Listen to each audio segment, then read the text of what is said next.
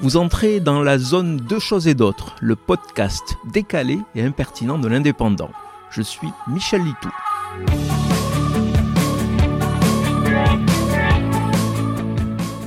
Enfin, elle a décollé. La super fusée Artemis 1 a pris son envol pour son premier vol d'essai.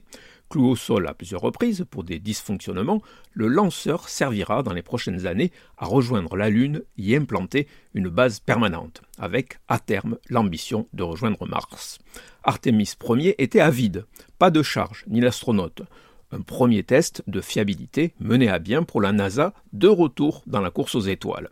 Un événement qu'on aurait pu relier à un autre lancé quelques heures plus tôt de Floride aussi, Donald Trump a annoncé grandiloquent qu'il allait se lancer une nouvelle fois dans la course à la Maison-Blanche.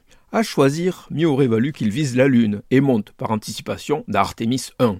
On serait débarrassé pour quelque temps du milliardaire à la mèche jaune, la démocratie partout dans le monde ne pouvant que mieux s'en porter.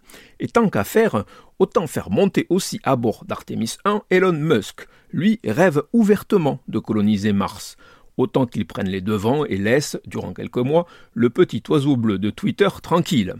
Et pour les accompagner, afin de compléter l'équipage, je suggère d'enrôler cette japonaise un peu niaise. Elle a répondu aux appels à l'aide d'un astronaute bloqué à bord de la station spatiale.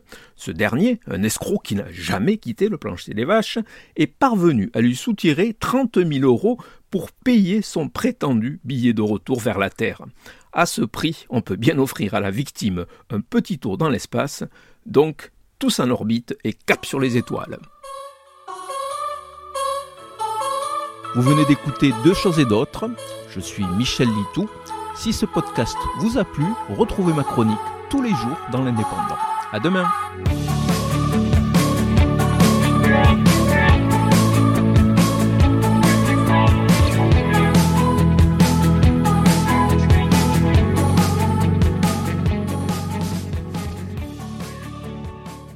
Retrouvez cette émission et toutes nos productions sur Radio Indep et en podcast sur l'indépendant.fr, nos réseaux sociaux et votre plateforme de streaming favorite.